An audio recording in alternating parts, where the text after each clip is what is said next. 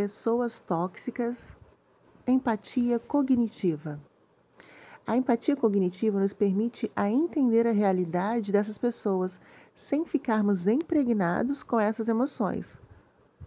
É simplesmente entender o que essa pessoa está passando, porque por detrás de um perfil assim, pode ter alguém com uma depressão disfarçada, com uma baixa autoestima ou com problemas pessoais.